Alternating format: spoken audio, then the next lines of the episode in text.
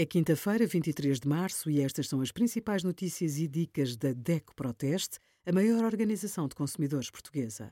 Hoje, em DECO.proteste.pt, sugerimos Trabalha para uma empresa estrangeira? Saiba como declarar os rendimentos no IRS. Abono de família, tudo o que precisa de saber, e a campanha da DECO Proteste pelo pagamento justo das portagens eletrónicas para quem não tem via verde.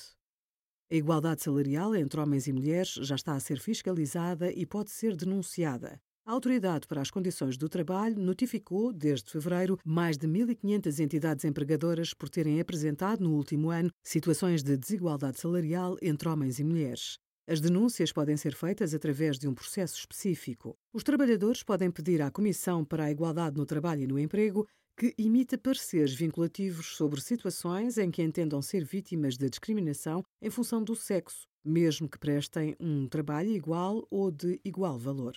Obrigada por acompanhar a DEC Proteste a contribuir para consumidores mais informados, participativos e exigentes. Visite o nosso site em deco.proteste.pt.